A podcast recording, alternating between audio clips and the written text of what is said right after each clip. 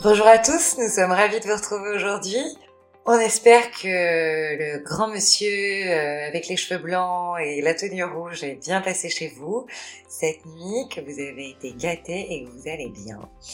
Alors aujourd'hui, pour l'éco-geste du jour, on va s'intéresser au recyclage de nos sapins. En France, 6 millions de sapins sont vendus chaque année, dont 1 million de sapins artificiels, dont l'immense majorité est produite et transportée depuis la Chine. Alors il y a quelques années, une étude a été réalisée afin de démontrer l'impact écologique de ces sapins artificiels.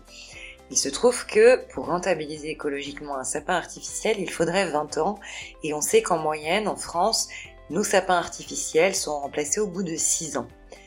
Donc on rentabilise pas franchement le bilan carbone, vous l'avez compris.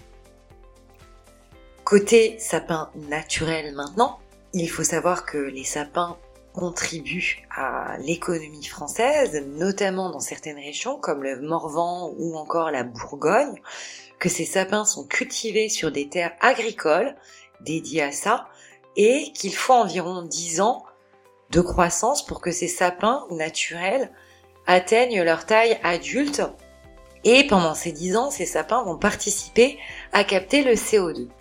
Alors si on veut adopter des sapins naturels plus écologiques, on peut choisir des sapins labellisés comme par exemple le label Fleur de France qui garantit une production française utilisant des techniques respectueuses de l'environnement et privilégiant une démarche éco-responsable.